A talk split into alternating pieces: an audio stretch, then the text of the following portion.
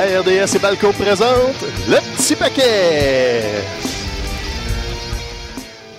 Et je suis pas tout seul. Attention, surprise visuelle et pas à l'audio pour les gens qui l'écoutent seulement en audio. Nous sommes de retour. De retour dans un nouveau studio. Nouveau Écoute, studio. C'est tellement chaleureux. Vous voyez à la maison, le décor est, euh, est nouveau. Hein? C'est, c'est le- il y a juste non. En fait, c'est, c'est pas mal le même décor derrière, mais Pour on, les gens à la maison, ça fait aucune espèce de différence à part qu'on est debout. on est debout. si c'est vous ça. visionnez sur YouTube parce que le décor change pas. Ce que vous savez pas, c'est que tous les angles morts que vous ne voyez pas sont réduits pour Oui, nous. Donc l'espace effet. est restreint. Donc euh, c'est ça. Ma, ma, ma charpente euh, respire un peu moins bien. Mais puis euh, en fait, je trouve ça intéressant pour euh, pour les gens qui, qui écoutent puis qui regardent parce que ça va rajouter une espèce de nouveau suspense. Est-ce qu'on va être capable de te faire l'émission au complet debout? Oh! Tu sais, d'habitude on est peinard là, assis dans nos chaises de bureau confortables, donc ça va. Alors que là, non, on est debout. Euh, et euh, moi en plus, je me suis barré le dos en début En de semaine. plus. Alors suspense. Est-ce que je vais m'écrouler d'ici la fin de l'émission? On sait Écoute. pas. Il faut il faut écouter jusqu'à la fin pour euh, pour le- savoir la réponse. Si je me mets à parler de lutte japonaise, on va sentir la faiblesse t'envahir, le, les- les le risque d'évanouissement. Euh, François est absent cette semaine une fois de plus, mais il est là en esprit. Il voulait être là, il, Il a beaucoup aimé Takeover, mais regarde, euh, qu'est-ce que tu veux, il n'y a pas de place. On est juste deux. c'est ça, exactement. Le studio est trop Hey, petit. C'est vrai, hein, comment qu'on va faire quand on va être le, le full roster? On va va se faire un, un gros câlin. Euh, les Tu sais, Human. Centipede, là, je pense que falloir travailler Eh boy. là-dessus. Eh boy, ok. Ok.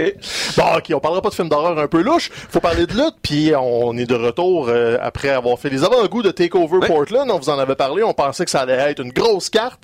Le premier NXT Takeover détaché d'un événement de la WWE un dimanche soir.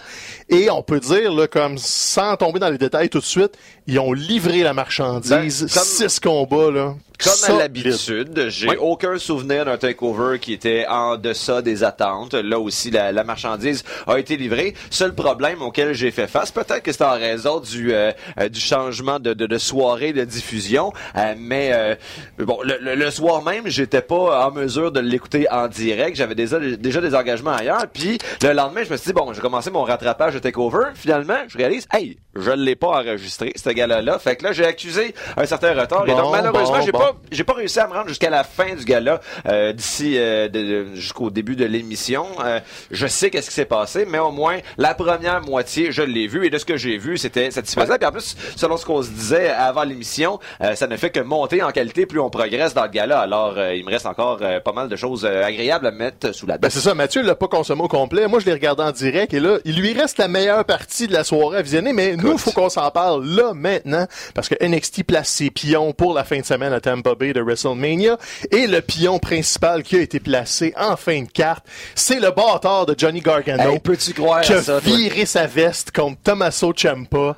C'était brillant. Ouais. C'était brillant. Ça a toujours été Ciampa qui était très mitoyen dans son alignement. Et là, Mm. Gargano, à la toute fin, on pense qu'il vient rétablir le nombre et empêcher un Disputed Era de battre Ciampa. Mm-hmm. Mais non, le maudit Vera, un coup de Goldie dans la face à Ciampa. Et on s'installe pour Gargano Ciampa, l'ultime combat, la fin de semaine de WrestleMania. Mm-hmm. Et là, on a redoublé la mise euh, mercredi euh, pendant l'émission de NXT. C'est Tommaso Ciampa qui a ouvert l'émission. Il a interrompu un combat qui aura jamais eu lieu. On pensait voir les débuts d'Austin Theory à la NXT. Non, non, non, non, non. Ciampa est arrivé dans le ring, il était fâché, tabassé euh, Austin Theory et on joue tout de suite sur la ligne du « je comprends ce que t'as fait, j'ai déjà été là, c'est toi pis moi, on va régler ça.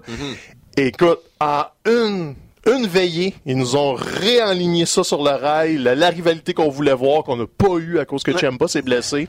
Et je dois avouer que je l'avais pas vu venir. Ben euh, moi non plus, mais en fait je l'ai appris justement en lisant Ouais, ben, des euh, en lisant des, des comptes rendus, mais tu sais initialement je- on dirait que je doutais de la capacité qu'avait NXT à faire de Johnny Gargano un méchant Ouais. qui allait susciter de la de la haine auprès du public. Et là, si je me fie aux extraits que j'ai vus de l'épisode de NXT euh, hebdomadaire d'hier soir, euh, en fait, le public là, est, est unanime. Là. Johnny Sox, il n'y a plus aucune sympathie pour ce lutteur qui, pourtant, depuis les quoi les trois dernières années, incarnait avec brio là, le personnage du du underdog Ben oui. euh, très très positif, le, le, le babyface, le plus babyface qu'on fait pas avoir. Et là, ben simplement, ça- pis c'est aussi ça, ça prouve à quel point Tommaso Ciampa lui-même a été bon pour euh, revirer sa veste et s'établir comme un, un, gentil crédible parce que bon c'est le fait qu'il va s'attaquer à, à Tommaso Ciampa que qui va donner du hit à, à, Johnny Gargano. C'est je veux dire si Tommaso Ciampa avait encore été bon euh, mi figue mi raisin, semi gentil, semi méchant, ben il n'y aurait pas eu autant d'animosité qui aurait été développée envers Johnny Gargano. Mais là euh, donc les les pôles auxquels on a été habitué au cours des deux dernières années dans le reste de leur rivalité sont inversés puis ça, ça donne un nouveau souffle à cette rivalité. -là. On aurait dû en fait y penser à cause de ça parce que l'élévation de Champa était tellement flagrante. Le mm. combat avec Cole a cimenté tout ça. Les gens voulaient vraiment le voir gagner mm. et ils nous ont mis tous les arrêts obligatoires, les presque comptes de trois, les interventions pas d'arbitre. Mm-hmm. Ils ont tout fait l'espèce de liste d'épicerie de comment construire un gentil. On se disait ben c'est là, Champa va être couronné, mais si t'élèves un gros gentil, c'est parce que t'as un méchant qui s'en vient éventuellement. C'est juste qu'on Johnny Gargano était dans l'angle mort, plus tôt dans la soirée, a joué le rôle justement du négligé contre Finn Balor, s'est fait battre, mm-hmm. et avait la sympathie encore de, du NXT Universe. Mm-hmm. Et là, un claquement de doigts, c'est une action simple, il a rien mm-hmm. fait d'autre, il a pas dit un mot, il, est parti après, un coup de ceinture, complètement renversé la vapeur du public, puis c'est ça qui était bien exécuté, c'est quand tu construis un bon personnage, après ça, tu peux rebondir autour. Gargano a pas vraiment de personnage, il est pas très bon en promo, mais a toujours eu la sympathie du public mhm. quand même. Tandis que Champa, lui, a été capable d'avoir des, des courbes narratives vraiment intéressantes. Et là, sa courbe narrative d'être à court contre Undisputed Era, ben, va servir Gargano. Donc là, non seulement t'es pas obligé de lui redonner le championnat. Tu peux retarder ce couronnement-là, mais en plus, tu relances Gargano Ciampa, qui est toujours un candidat au ben match de l'année, à chaque fois qu'ils se croisent, et tu libères Cole pour faire autre chose la fin de semaine de WrestleMania, peut-être Finn Balor, hein. peut-être peu importe. Tu sais, ils vont, ils vont lui mettre un aspirant, forcément. On sait juste pas qui encore, donc honnêtement, tu sais, Takeover Portland avait un peu la pression de, la sortie du stade pour que les gens reviennent le mercredi, regardent à la télé, et on pensait que c'était Charlotte qui était l'élément différenciateur, mais ils ont juste puisé dans leur bassin d'effectifs, puis ont, honnêtement, là, je pense pas qu'ils auraient pu faire mieux que cette fin-là pour tout emballer tous ensemble. Je dis pas que c'était le meilleur combat ever, le Cole Champa, c'était un peu long. Tu sais, c'était pas parfait. C'est juste que dans ce qu'il voulait créer et un engouement pour WrestleMania dans deux mois, mm peut difficilement faire mieux que ça. Puis aussi, c'était d'autant plus surprenant ce, ce heel turn de Johnny Gargano que justement au cours des, des derniers mois, ben surtout dans le dernier mois, il y avait eu une réunion de DIY ben dans le cadre de Worlds Collide. Donc, on, ça nous euh, ça nous permettait de confirmer que ces deux-là étaient redevenus amis, mais en même temps, quand tu y repenses avec du recul, ben cette réunion-là donne encore plus de poids euh, donc euh, au, au geste de Johnny Gargano dimanche dernier donc, euh, euh, c'est des maîtres du, story, du storytelling en lutte euh, et ils nous donnent un autre exemple comme quoi, ben voilà, on pensait peut-être que c'est terminé, mais ça oh, que non, c'est un autre chapitre. Et là, j'ai hâte de voir parce que là, c'est pas Ciampa, le prédateur vicieux, mm-hmm. ça va comme être lui qui va se défendre peut-être contre mm-hmm. Gargano. Donc, une autre twist complètement. Le combat devrait être complètement foubraque. Et pourquoi aussi ça a fonctionné? Parce qu'on croyait que Cole allait peut-être perdre. C'est parce que dans le combat précédent, les Broserweight qui ont gagné la Dusty Classics sont allés détrôner Undisputed Era pour les championnats par équipe. Donc, ça, ça commençait les dominos à tomber. Mhm. On pensait que c'était peut-être la fin du Undisputed Era avec Roderick Strong qui l'avait perdu. Mhm.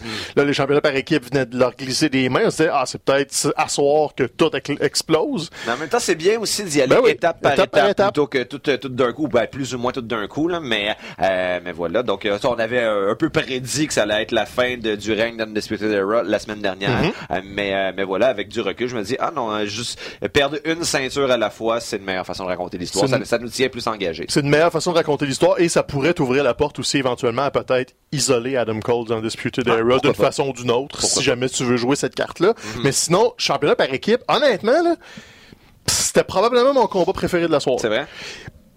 c'était pas, tu sais, il y, avait rien de d'extraordinaire. c'était pas non plus révolutionnaire, mais on se demandait un petit peu ce que Riddle puis Dunn allaient donner ensemble. On les avait vus dans la Dusty Classics, mais ils apprenaient à se connaître. Et là, ce qu'on a remarqué de un, O'Reilly puis Fish, c'est une merveilleuse équipe. Ben ça fait 15 ans qu'ils font ça, puis ils ont pas besoin de, de, de, de, de comment dire, qu'on mousse un petit peu leur candidature. C'est une excellente équipe. Mhm. Et là, ils ont affronté justement deux vedettes montantes NXT.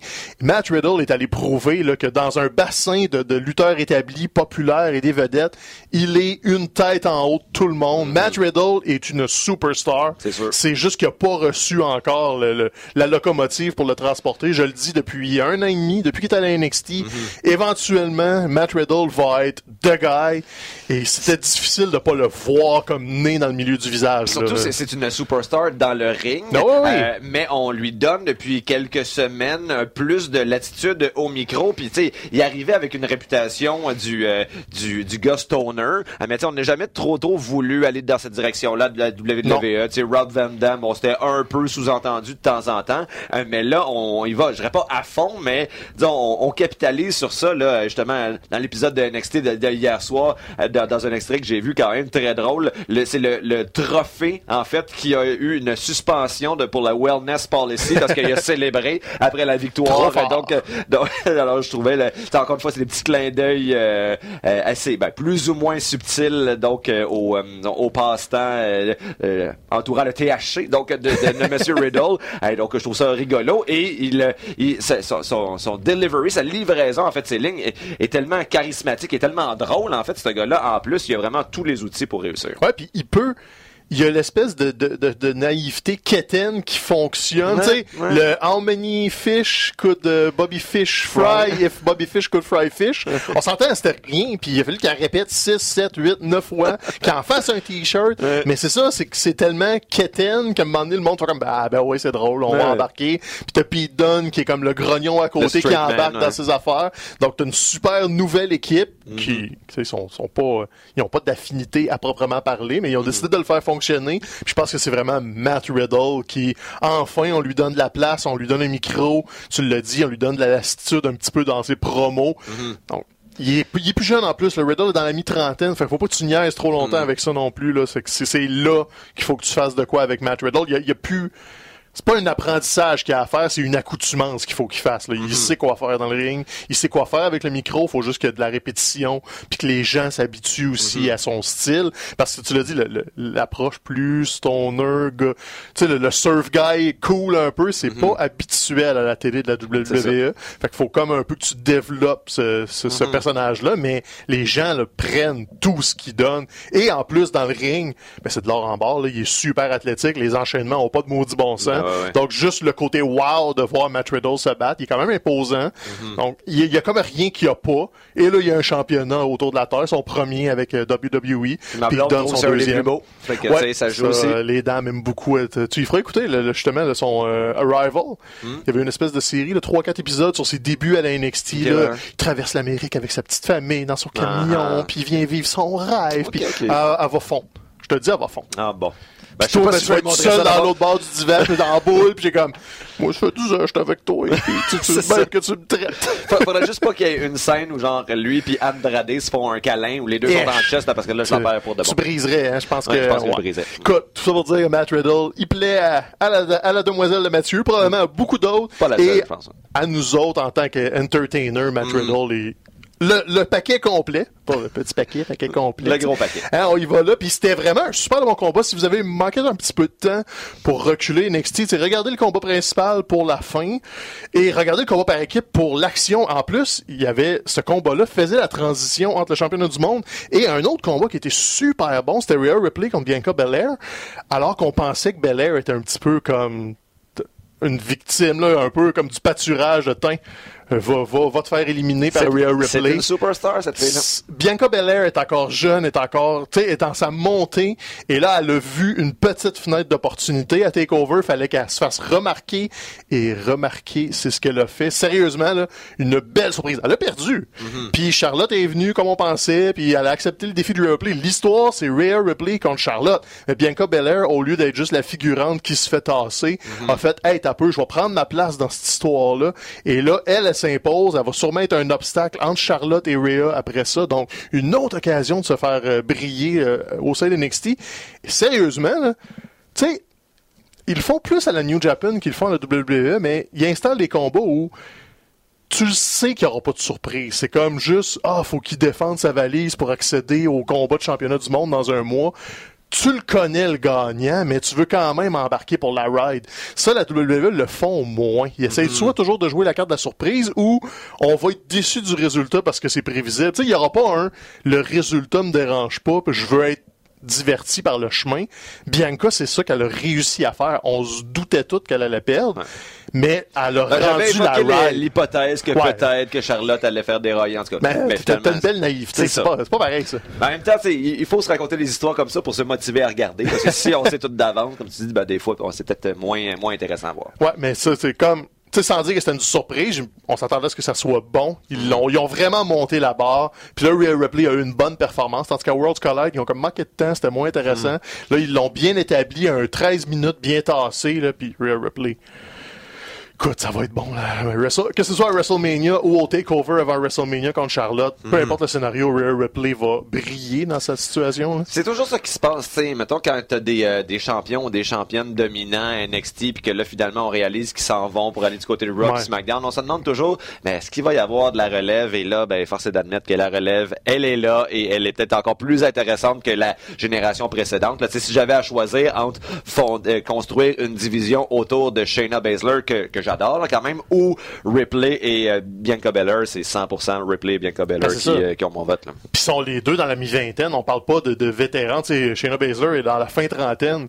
Euh, Rhea Mm-hmm. Ripley, là, si elle se blesse pas ou si elle veut le faire, elle a 10 ans. Là. Mhm. Elle est genre 22, 23 Ouais, ans. ouais, c'est- ridiculement Jeune, 20 ans. jeune. Était déjà propulsée vers les plus hauts sommets. Donc, quand Charlotte puis Becky vont approcher la fin, Rhea va être encore dans son prime. Fait que Mm-hmm. t'es comme, OK, go, investissez là-dedans. C'est d'un... Sans, tu sais, sans faire un parallèle boiteux, là, mais est un peu dans la même posture que Brock Lesnar était au début des années 2000, parce qu'il est arrivé très jeune. Il sortait Ouais. de la NCAA il savait pas, tu sais, c'était encore un gros bloc brut à développer. Et c'est ça, il s'est développé jeune, il est allé faire le UFC et il est revenu. Ça n'a pas été le chemin inverse. Donc, sans dire que Rhea va aller faire du UFC. c'est que là, ils l'ont dans son état brut, ils peuvent faire ce qu'ils veulent Ouais. avec. Et à date, ça va super bien. Puis on est déjà investi dans sa quête de succès à cet âge-là. Donc là, tu peux lui faire vivre des hauts, des bas, des retours, des, tu sais. Il y a un beau terreau là-dessus, puis c'est toute elle, parce que la première fois qu'on a vu Rhea Ripley, c'était dans une Young Classics. Elle était anonyme. Elle avait pas encore ce personnage-là plus badass un petit peu. Elle était juste plus grande, plus costaude, mais elle avait pas de définition de personnage et elle était passée dans le beurre. La première fois où elle s'est démarquée, c'était dans le premier Royal Rumble féminin, il y a comme deux, trois ans. Elle avait euh, été Ouais. une participante et elle se démarquait physiquement. On voyait qu'elle était, qu'elle était plus imposante que les autres, mais bon, sa performance en tant que telle n'a pas été particulièrement marquante. Mais en même temps, on comprend, Ben, elle était encore euh, en, en apprentissage. Mais là, là, elle a pogné son momentum. Et pour Bianca Belair, on savait aussi euh, de, de- depuis longtemps, en fait, c'était la base un peu de, de, de son, ce qui la caractérisait comme lutteuse, qu'elle était particulièrement athlétique, là, la, probablement la plus forte de toutes. Euh, mais en plus, ce qu'on commence à réaliser, c'est que elle est particulièrement habile au micro également. Euh, lors de l'épisode de NXT d'hier soir, elle a interrompu un match, un peu comme Kanye West l'avait fait il y a plusieurs années au Grammy. Elle prend le micro, elle dit I'm gonna let you finish, but now I got something to say. Et elle, elle fait une promo sur Charlotte Flair de Flair, Flair. euh, de- d'en- d'environ, je sais pas moi, 45 secondes, mais une tonne de briques. Et je fais comme, ok, cette fille-là, c'est c'est pas juste euh, donc euh, des habiletés dans le ring, c'est pas juste de la puissance physique, euh, c'est également donc une bombe de, de, de charisme. Alors, euh, c'est, sais, j'étais déjà vendu pour elle, mais après justement la, la, la fin de semaine et euh, l'épisode de NXT d'hier, je me suis dit, là, il y a plus l'ombre d'un doute, cette fille-là, là, euh, elle va avoir une, une grande carrière. Ouais, définitivement. Donc ça, c'était installé à Portland. Je sais pas ce qu'ils vont faire avec Bianca pour la fin de semaine de WrestleMania, mais on sait ce que Rhea va faire. Ouais. Donc là, on veut voir Bianca dans un autre rôle. Ça, c'est la, on est juste à la moitié là, de, de TakeOver Portland. Grosse soirée qui a pas fini super tard, le 10h15-ish. Ah, c'était ça. fini. Fait que c'était bien timé. Et sinon, la première partie que t'as vue. Ouais. Donc on en a parlé un petit peu tantôt. Gargano a affronté Finn Balor. Et on posait la question un peu la semaine passée. Mm-hmm. Est-ce que Finn Balor, ça, c'est plus ce que c'était? Est-ce que c'est ça? C'est- une entrée puis il y a trois, quatre C'est moves.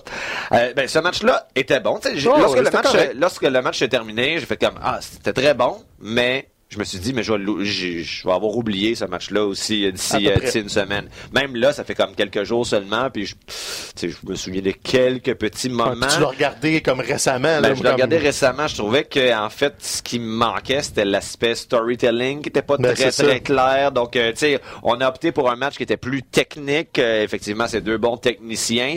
Euh, peut-être les il a duré quoi? Quasiment une Quasiment une demi-heure, 27 c'était vraiment long. C'est ça, bon, les premières 15 minutes, si c'est pas les premières 20 minutes, c'était c'était justement une espèce de, jeu d'échecs va-et-vient technique. On est dans un dans un style quasiment plus plus britannique en, quelque sorte. Et là, ben la fin, le rythme a augmenté. Bon, les near falls, c'était plus excitant, mais mais c'est ça, ça, ça fait pas de moi. Ça, ça pas renouvelé un peu mon espoir en Finn Balor pour, pour le voir. Euh, donc, euh, pour reporter la, disons, la, compagnie sur ses épaules. Tu évoquais la possibilité que ce soit lui, euh, peut-être dans la fin de semaine de WrestleMania, qui affronte Adam Cole pour le championnat NXT. Ben, c'est une, ben, ça serait une possibilité, mais ça serait pas pour moi un money match. Ça serait pas un money match. C'est ça, tu sais, sans dire que c'était pas bon. Tu l'as dit, c'était long, c'était pas, c'était pas spécial. Mm-hmm. C'était un combat. C'était mhm. intéressant. Gargano a vendu comme si sa vie en dépendait, comme, il sait si bien le faire, mais on se demande, tu sais, tu disais une entrée, quelques moves, Baller, mais là, Baller, il l'a même plus son entrée. c'est vrai.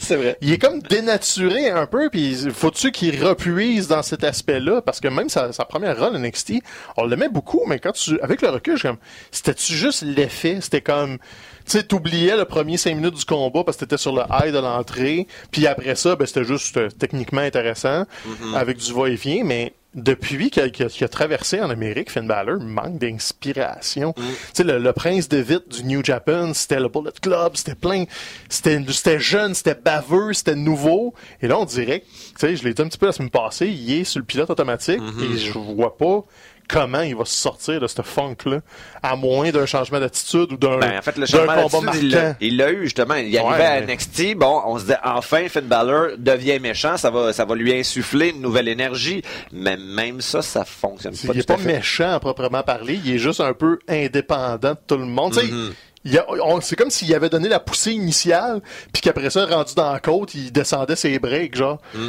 comme on, on avait 8-9 ans, puis qu'on se disait que la catastrophe arrivait au bout de la côte euh, en vélo. Donc, c'est, tu sais, tout le potentiel est là, puis s'il y a quelque chose qui colle pas, puis je j'irais pas admettre que c'était mauvais, c'est pas ça, là, je me suis pas emmerdé. J'étais juste comme, il manque quelque chose. Mm-hmm. Comme quand tu vois une photo d'un plat vraiment le fun, genre d'une promo, mettons, euh, Saint-Hubert lance une promo, hey, il a bien l'air bon ce sandwich-là, puis là tu le reçois, puis c'est comme... Hein, tous les ingrédients sont là, mais... Je pensais que tu parlais de photos de vaisselle ou de plats Tupperware. Ben ouais, je passe bien du temps dans ma journée à regarder des photos de plats sur Internet. écoute, quand je vois un creuset, là, ça, ça coule ici. bon.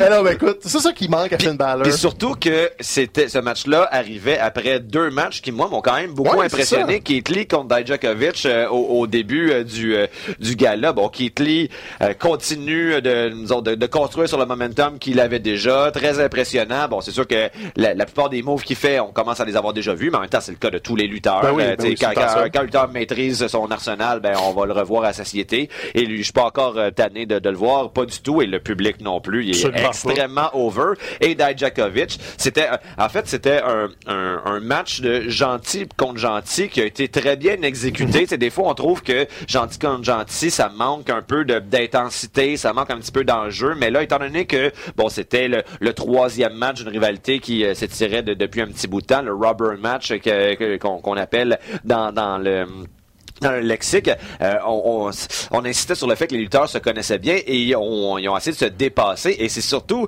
en fait, Kate Lee était déjà un homme établi et Dijakovic qui, bon, oui, il est grand, mais bon, son personnage est peut-être un petit peu bland. Il manque un peu de ben, personnalité. Cela dit, il a sorti des moves dans ce match-là que tu fais comme voir que tu es capable de faire ça. sais, le gars fait quand même genre 6 pieds 8 à peu près. Euh, il... il monte sur la troisième corde. Il fait pas un moonsault, là. Il fait un corkscrew moonsault, là. Donc, euh, pas grand monde qui sont capables de faire ça, même dans les cruiserweight, et il l'exécute parfaitement.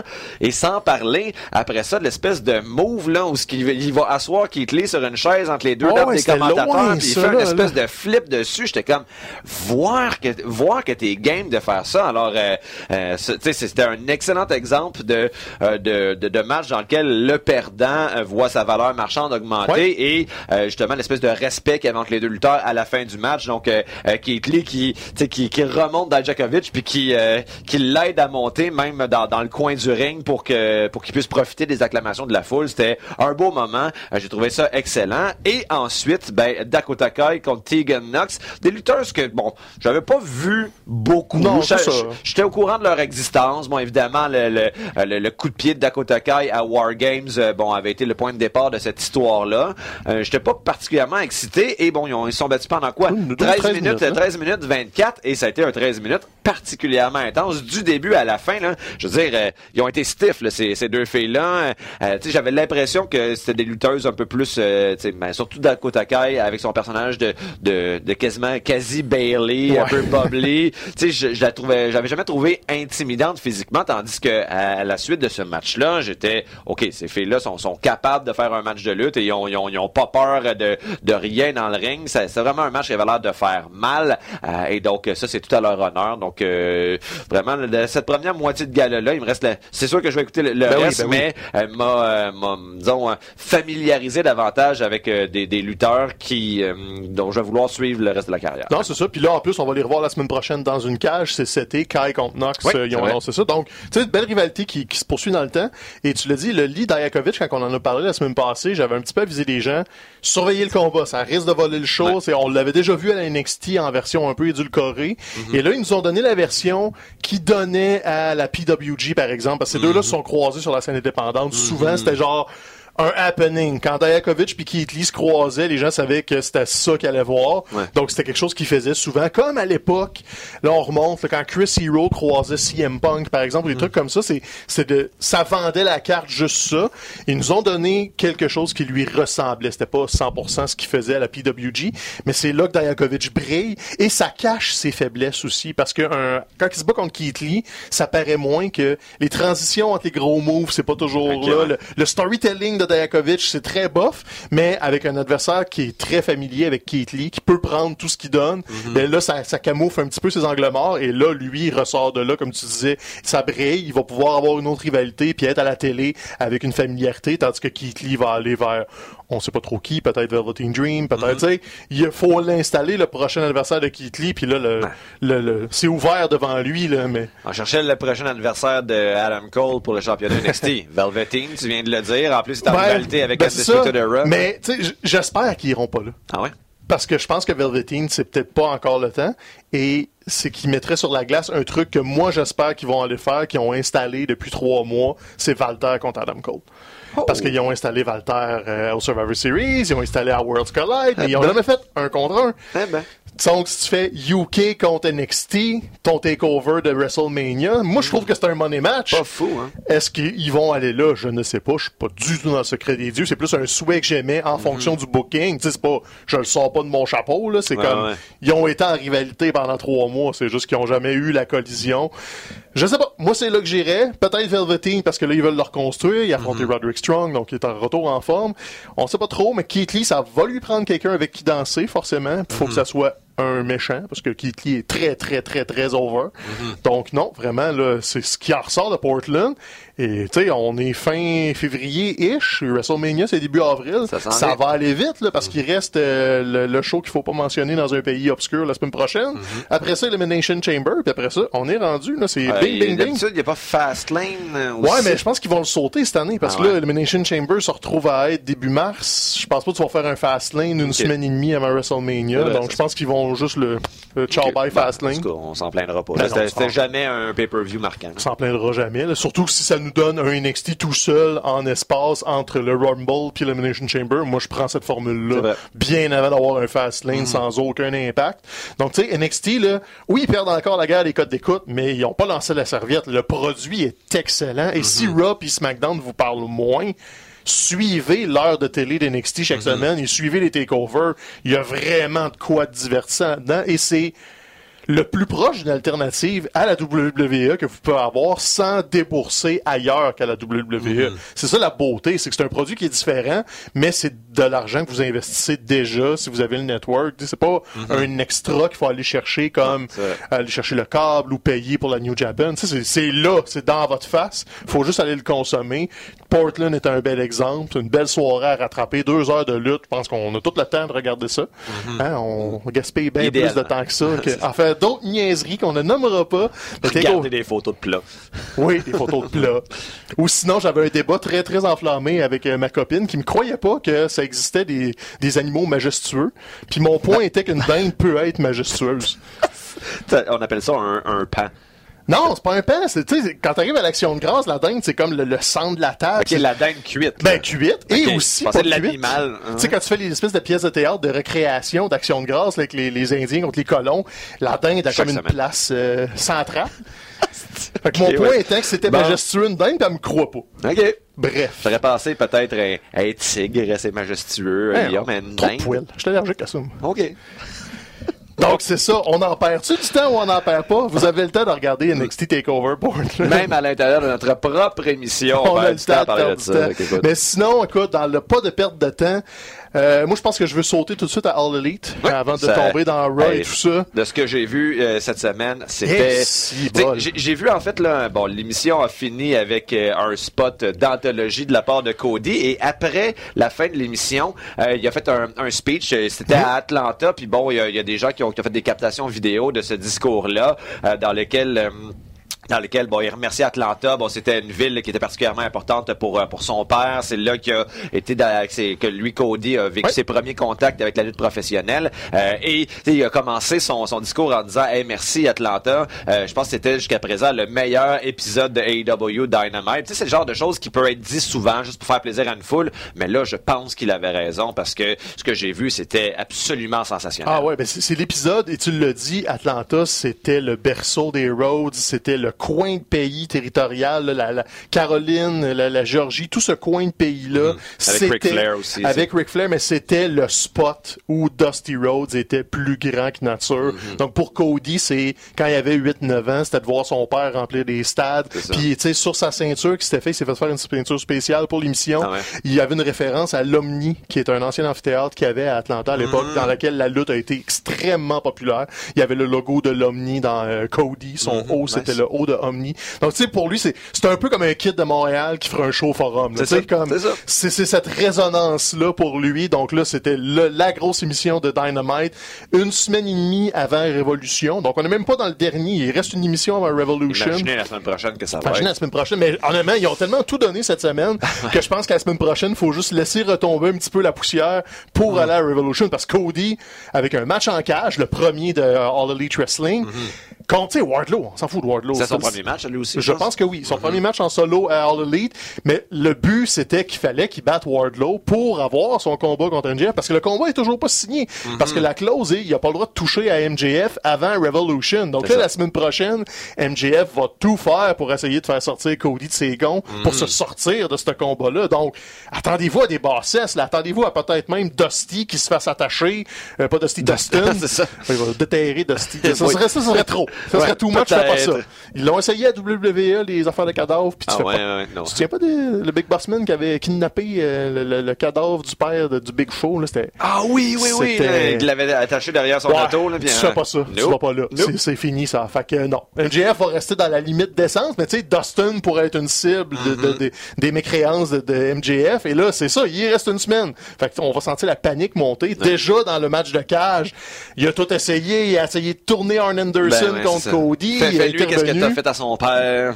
Ils ont trouvé des spots nouveaux avec la cage aussi. Oui, on parle du backflip, mais écoute, MJF donnait des coups de cage Ben, à Cody. C'est ça, la cage n'est pas exactement Non, c'est ça. identique à celle qu'on est habitué de voir à la WWE. Donc, euh, aussi bien euh, exploiter les, les nouvelles features de cette, de cette cage-là qui, ça, qui, qui va en- emboîter en fait l'extérieur Ben, en du fait, ring. c'est c'est c'est des cages des années 80, c'est de la de la cage à poule, c'est de la clôture frost. Mm-hmm.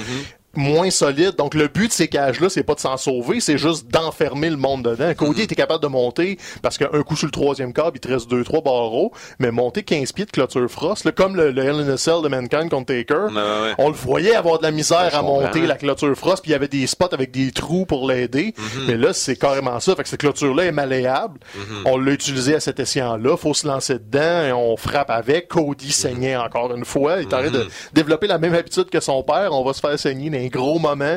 All Elite va aller là. Donc, tu sais, puis ça, c'est juste une rivalité. Fait que c'était le gros combat de Dynamite. Mais c'était, je pense que c'était même pas le meilleur combat de Dynamite parce que t'as eu un combat de championnat par équipe avec euh, voyons, les, Lucha, Bros contre Kenny Omega puis euh, le Hangman Page. C'est comme comment ça peut être mauvais cette affaire-là? Pentagon a sorti un Running Canadian Destroyer. Oui. Comment? Non, c'est ça. En, Je comprends en- pas. En partant, en se donnant un swing sur le dos, je pense, de, de son frère ou de Hangman Page, c'est ça. euh, Comme tu donnes un élan, tu sautes, t'arrives sur Omega, tu flippes en Canadian Destroyer, je suis comme ça n'a aucun sens tu sais, moi, je veux dire, je, je, je suis pas depuis longtemps les, euh, les euh, Lucha Bros. Et forcément, le premier, dès le premier contact que j'ai eu avec eux, c'est euh, c'est Pentagon qui a attiré mon attention parce que, bon, visuellement, c'est lui qui est Ouais. le plus impressionnant. Son, deux, son, son, son, ma- son maquillage et tout et tout, son costume. Cela dit, plus je vois Ray Phoenix, plus je dis, OK, c'est lui le véritable talent entre les deux. Euh, L'aisance avec laquelle Ben il sort oui, c'est des mots qui super ont lutteur. pas d'allure, ça m'impressionne comme euh, rarement les High Flyers m'ont impressionné. Euh, donc, euh, et ce, ce, ce match-là, justement, je je l'ai pas vu au complet. J'ai vu des, des, des extraits, mais, euh, mais c'était comme juste des, des, un, un highlight reel Ouais, quasiment du début à la fin. Puis tu l'as dit, Phoenix, c'est le meilleur lutteur des deux. C'est lui qui était méga champion à la AAA quand Mhm. Kenny Omega est allé chercher cette ceinture-là. Donc c'est lui qui, est- qui a, l'espèce d'endossement en solo que Pentagon Mhm. N'a plus. Mais Pentagon a le charisme, a autre chose. C'est ça. Mais Ray Phoenix est un joyau de lutteur. Mhm. Et là, on l'utilise encore. On leur donne pas la ceinture. On continue de construire Omega et Hangman parce que là, leurs aspirants pour Revolution, Mhm. ça va être les Young Bucks. Parce qu'on avait une espèce de Royal Rumble qui était un foutoir de, de- de- de- des équipes. Ça a été un petit peu discutable. Mamat euh, Jackson sorti un peu comme John Cena à la fin de tout ça. Là. Il, il- trois méchants contre lui, pas de problème, il va gagner le Royal Rumble. Mais tout ça est installé pour que les Bucks soient en collision avec The Elite, Kenny Omega et Hangman qui est jaloux de cette relation-là. Ben, donc, ça, là, il- on continue à tirer là-dessus. là. boucane, là. Puis là, physiquement, dans l'émission, il y a même eu un moment où Hangman tirait sur Omega, puis les Young Bucks tiraient sur son autre bras, puis t'avais Omega qui était comme « Hey, t'as peur, là, je suis déchirant de mes chums, puis euh, mon, mon partner avec qui je suis champion par équipe. » Donc là, on installe ce combat-là pour le championnat, et c'est ça qui est beau, c'est que je sais pas comment ils vont l'amener. Est-ce que tu continues d'étirer ça longtemps? Est-ce que Hangman va se tanner là? Est-ce que c'est Omega qui va se tanner puis flipper les box puis là, après ça on a une équipe méchante? T'as plein de façons de le faire pour que ce soit intéressant. Et ça, c'est construit, tu sais, euh, Revolution, c'est dans une semaine et demie puis le combat est officialisé là. Donc t'as pas un gros gros temps de construction, mais ça fait plusieurs semaines que Hangman va aller boire de la bière en bougonnant dans son coin. sais, on l'a bien moussé et là, paf, on l'installe, c'est fait, c'est prêt, reste juste à livrer aux gens qui vont tout prendre. Donc, sais, ça, même si le Rumble était tel que tel, on a encore poussé le Dark Order, tu sais, c'est brouillon un peu. C'était brouillon, mais il nous a quand même donné un des meilleurs sells que j'ai vu à vie du Super Kick. Sammy Ah, ben Guevara qui faisait pas, il était pas euh, impliqué officiellement dans le match, il était à l'extérieur, puis à un moment donné, il a essayé à- vers la fin du match de, euh, de, de, de faire gagner les membres du Inner Circle. Euh, et donc, euh, il saute de la, de la, de la troisième corde et il est accueilli par un Super Kick de Matt Jackson. Les deux jambes lui Ah, ça avait l'air d'un finishing de Mortal Kombat, là, c'était ce cell-là. Donc, euh, bravo. Tu sais, sur le coup, je me suis dit, OK, il est mort. Il est mort pour vrai. Mais non, c'est juste de, de, de la très belle exécution. Donc, euh, on savait qu'il était talentueux, mais ça, c'est comme une autre corde à son arc. Donc, euh, tu sais, la première fois que j'ai vu Sammy Guevara, j'étais comme, OK, il deviendra jamais rien, ce gars-là. Puis finalement, hey, he's growing on me. Ouais, le puis- Spanish God. C'est pas juste le, le- comme un sidekick de Jericho. Là, il commence à prendre justement son aisance puis à Mm-hmm. On s'habitue à lui, à ses petites cascades aussi. Donc euh, lui, ça va. Puis tu sais, là, on a tous ces combats-là. Je n'ai même pas parlé encore de John Moxley contre le nouveau venu Jeff Jeff Cobb. Le, le- le enforcer du Inner Circle. Mm-hmm. Premier combat, il perd son premier combat. On trouve une façon de l'arranger pour qu'il paraisse pas mal avec une intervention de Darby Allen. Mm-hmm. Donc tout ça, mais sais, Allen, ça faisait un bout qu'on n'avait pas vu en plus. hein, Ouais, ben il fait bien des promos de ce temps-là, justement. Je pense qu'il va affronter Sammy Guevara à Revolution, mais c'est surtout des promos que ces deux-là sont faits pour être ensemble. Ah, ça va être fou, fou, fou, fou, fou, fou, raide. Là. Je sais pas ce que Darby Allen va sortir, là, mais depuis le début de ses promos, il fait des affaires weird avec des skates puis du feu, puis tu sais, il, il embrasse vraiment le côté gothique de son personnage, puis il le développe dans ses promos. Donc dans le ring, je sais pas où qu'il va aller, mais ça risque d'être weird. Là, il est avec son skate, fait son intervention, se sort d'une souplesse de Jeff Cobb avec un backflip comme 12 pieds dans les airs, et Jeff Cobb paraît super bien. Même dans la défaite. Même dans la défaite. Moxley est toujours en route vers Jericho. Il est comme tous les obstacles, il est tasse. Normalement, ça aurait été ça le main event de, de Dynamite. Tous les matchs, des Mais matchs de main event. ce- cette carte-là était tellement pactée que c'était quelque part dans le deux heures Mhm. et c'était pas le- la fin, le climax avec Cody dans la cage. Donc, tu sais, ils font pas de fausses notes. Grosse, grosse, grosse émission. J'ai vraiment hâte. C'est la semaine prochaine, on va faire le vrai preview de Revolution parce que là, on va avoir eu la dernière émission. Mais tu sais, c'est pas compliqué. Ben, c'est pas pas compliqué. Ils font de l'excellent travail. C'est pas comme s'ils étaient des, des jambons que ça lui tombait dans les mains puis c'était facile. Mais ils ont deux heures de télé par semaine à faire et tu vois qu'ils pensent. Ils font pas juste arriver le mercredi matin, faire comme, Hey, on va faire ça, on va faire ça, on va faire ça, ça va être malade, go. C'est prévu des semaines d'avance. Ils ont, ils ont des réunions de script, c'est sûr et certain. Ils le font sur YouTube. Tu sais, tout est dans tout. Et c'est juste ça la différence. Ils sont pas plus talentueux que les gars de la I. Ils sont pas, ils ont pas plus de moyens. Ils ont pas, ils ont quatre fois moins de moyens même. Ils font juste prendre le temps de le faire comme il faut. Versus la WWE qui est un peu prisonnière de son moule de, on est une grosse business. Il faut que la business grossisse et avance en même temps. Donc c'est quasiment le, le- le- le- le revers du succès. Tu sais, il y a 20 ans, la business n'était pas aussi grosse que ça. Ils pouvaient Ouais. se permettre de survivre un peu plus, d'avoir la WCW en avant d'eux autres, mais de faire comme, OK, nous autres, on va réagir de même. Là, ils peuvent plus juste réagir. Il faut qu'ils... Tu sais, c'est, c'est un géant qui bouge lentement, tandis que All Elite est un... En plus, c'est bien la, la, la comparaison parce que c'est à l'image aussi du type de lutteur privilégié. par la Les- les géants qui bougent là. Bravo, t'es un naturel. Hey, les liens, hein? Écoute, on va y aller à la WWE. On a parlé d'All Elite, on a parlé de NXT. Raw cette semaine, SmackDown la semaine dernière. Regarde, Moi, ça ça fait une couple de semaines que je dis que SmackDown est oubliable et Raw est bon. J'ai trouvé que cette semaine, c'était un peu le contraire. Il y, Ouais. y avait, y avait du, y avait du meilleur à SmackDown qu'à qu'à Raw. Ah bon, le segment d'ouverture de Raw, lui, c'était quand même, c'était quand même réussi. On pensait que Matt Hardy était parti pour de bon Ben, la, semaine dernière avec bon le, le concerto que lui avait fait Randy Orton. Mais non, il revient et il se fait encore plus maganer. Là, j'ai honnêtement de la difficulté à voir comment il pourrait Ouais, revenir après là. ça. Euh, bon, lui-même, lui, sur, euh, sur Twitter, euh, fait des allusions un peu subtiles à AEW, etc. Donc, tu sais, ça nous apparaît comme étant la, la prochaine étape logique pour lui. Mais bon segment d'ouverture, mais après ça, bon, j'ai trouvé qu'on était un petit peu sur le pilote automatique. Shayna Baszler qui, euh, bon, euh, a du temps d'antenne un petit peu plus. Donc, Ouais, ça, c'était bien. Mais, tu sais, euh, tu parles que c'est le pièce automatique. Là, ce qu'ils sont en train de faire, sont retombés dans le piège que Brock est pas là jamais. Ouais. Puis c'est Paul Heyman qui vient parler à sa place, blablabla. vrai. Et là, ça, là, c'est en train de freiner Drew McIntyre. Qui était là une tonne de briques en sortant du hein. Rumble. Et là, ça fait trois semaines qu'il est avec MVP. Là. Comme faut que Brock soit là en quelque part à un moment donné. Il affronte personne. Là. Il, il compte son kick avant de le faire contre quelqu'un qu'on s'en fout. Ça. Alors que Brock Lesnar est la proie. Fait que, tu sais, le gars avait toute la vitesse du monde. Et là, il est tombé dans la voie de lente euh, sur le côté de l'autoroute. Puis comme, ben, attends que l'autre revienne, chef. Puis il fait du temps. Ouais. Puis c'est comme ça que tu casses ton beat. Il pouvait pas avoir plus de rythme que ça. Là. Ça allait super bien au Rumble. Et là, tu peux même pas me dire ce qu'il a fait à Rock tellement c'était banal. Donc, tu sais, c'est supposé être ton main event de WrestleMania.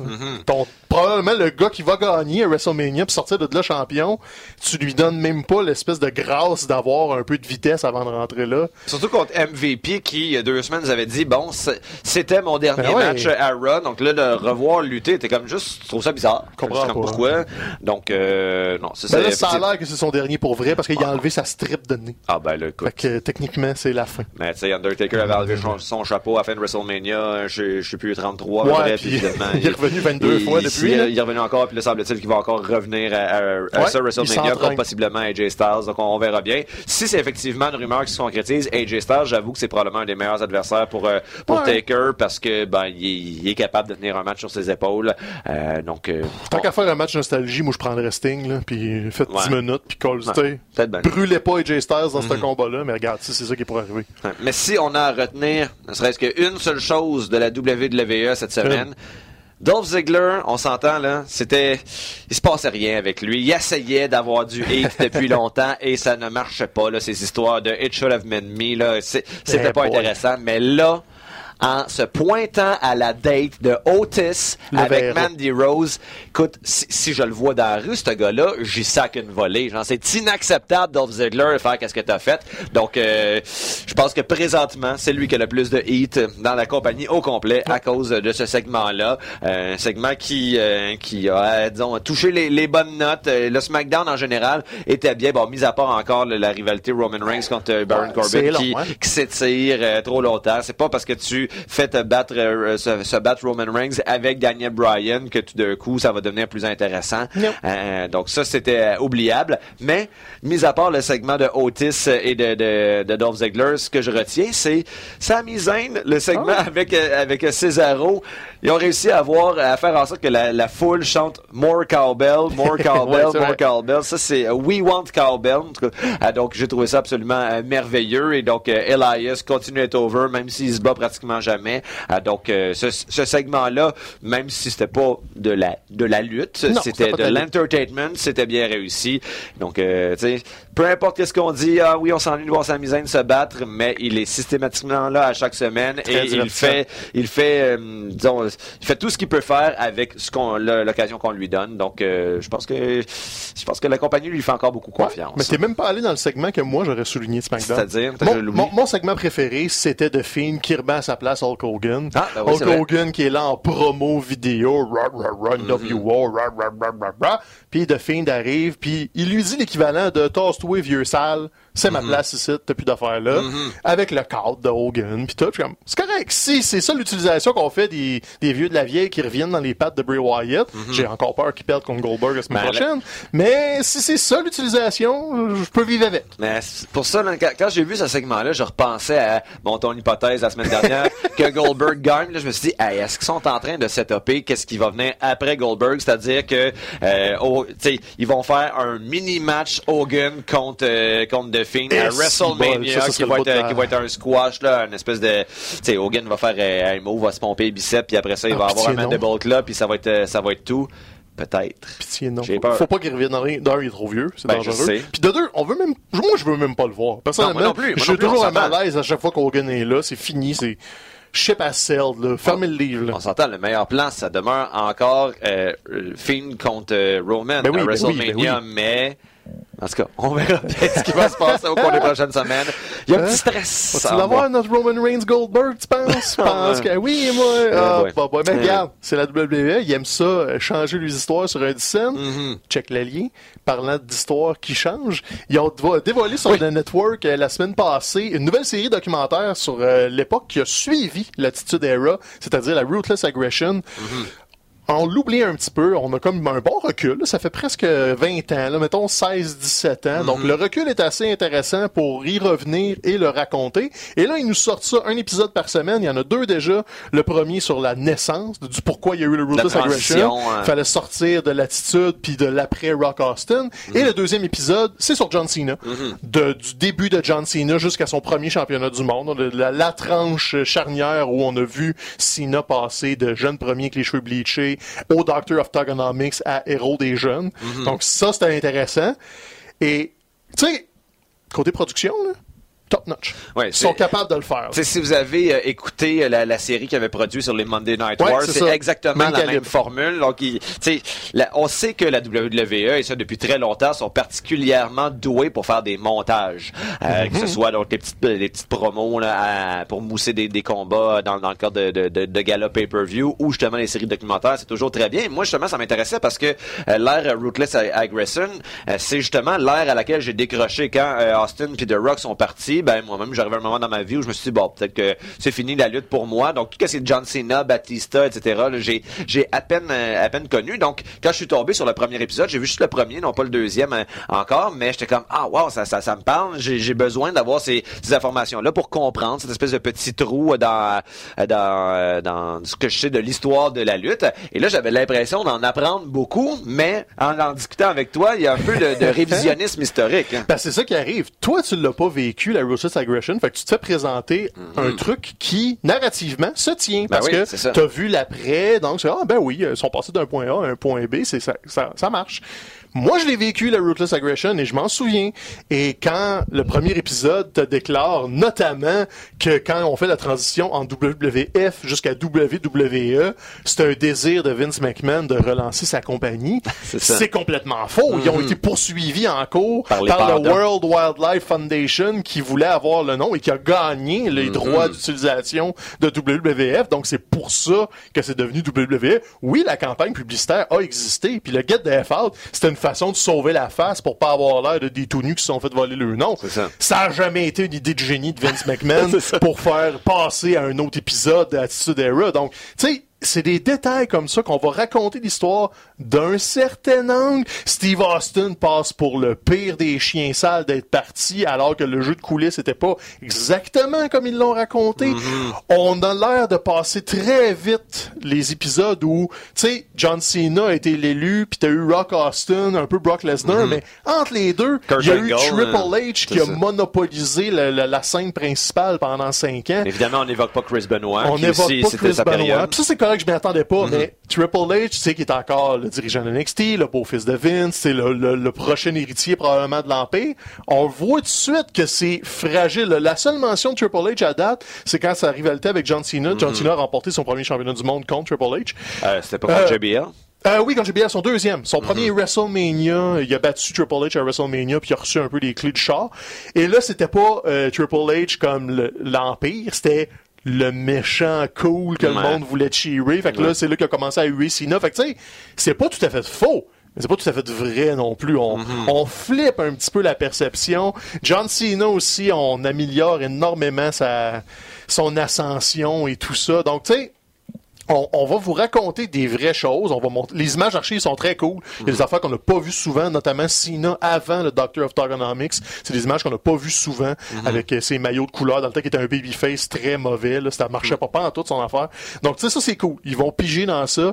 Mais tu sais les intervenants c'est genre euh, pas, pas Vince mais son head writer de, de ouais. l'émission c'est euh, euh, voyons, le, le gars qui a le podcast, que j'oublie son nom, le, le Ah, Brother Love, ouais, ouais. Bruce Pritchard, Lui, qui est à l'emploi de la WWE à ce jour, qui est genre le second de Vince. Donc, Mhm. il ira pas le pitcher en bas de l'autobus. John Cena vient parler de lui-même, avec quand même une belle candeur, et admet qu'il a fait des erreurs, mais ça reste lui-même qui te raconte son histoire de tout le monde était contre moi puis j'ai réussi le, le Mhm. you can see me puis euh, overcome everything tu sais tout ça est très, très, très mielleux, mais j'ai quand même beaucoup de fun à le regarder. C'est juste que prenez pas ça pour du cash.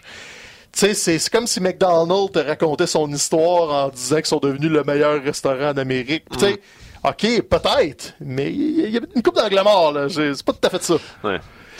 Mais c'est sur le network. Ben, J'ai quand même hâte de voir les prochains épisodes Oh, parce que c'est une émission euh, qui est, qui est bien faite. Puis en même temps, je veux dire, on s'entend que c'est quoi l'ère euh, Rootless Aggression, c'est une dizaine d'années à peu près. Ouais, de 2002 à 2010-12. Mais c'est ça, il y a quand même un défi de montage, essayer de, Ouais. de, de, de squeezer une aussi longue période en des épisodes d'une heure à peu près. Donc c'est certain que les, les nuances vont généralement euh, sacrer le cas pour une espèce de, de cohérence euh, narrative. Euh, Donc ouais, non, c'est sûr. c'est peut-être moi qui est toujours positif et de bonne foi, mais bon, je peux leur pardonner leur espèce de petit révisionnisme. Ça- Mais ça, ça a les mêmes défauts que justement la série documentaire du Monday Night War, qui raconte bien l'histoire, mais avec toujours un angle où Vince McMahon a l'air du plus fin puis le plus smart. Ouais, c'est ça. C'est les gagnants qui racontent leur, leur version de l'histoire. Alors qu'il existait une version du Monday Night War, avant qu'il fasse le, je pense, c'est 10 épisodes, il y avait une version documentaire de deux heures.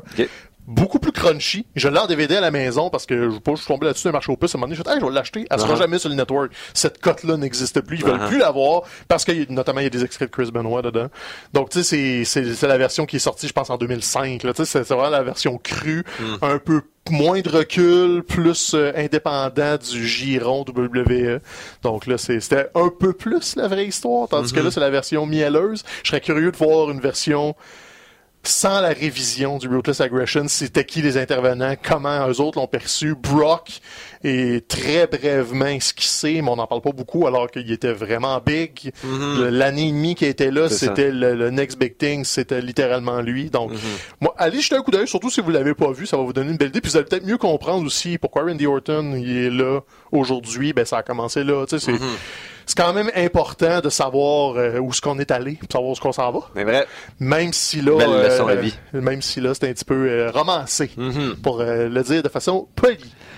Fait que ça fait-tu le tour de la lutte euh, Euh, cette semaine? ouais, je voulais juste faire un coup de chapeau. Là, les rumeurs dans le Fame sortent de plus en plus. Ah les, Bella Twins vont être à SmackDown demain. C'est ça, ils sont Euh, enceintes. Fait que c'est sûr qu'ils ne seront pas dans un rôle physique. là. Ah, c'est vrai, les deux sont enceintes. Ben ouais. hein? Les deux ou juste Les une? deux. Non, c'est vrai, les deux Les sont deux, enceintes dans le même mois, genre C'est ça.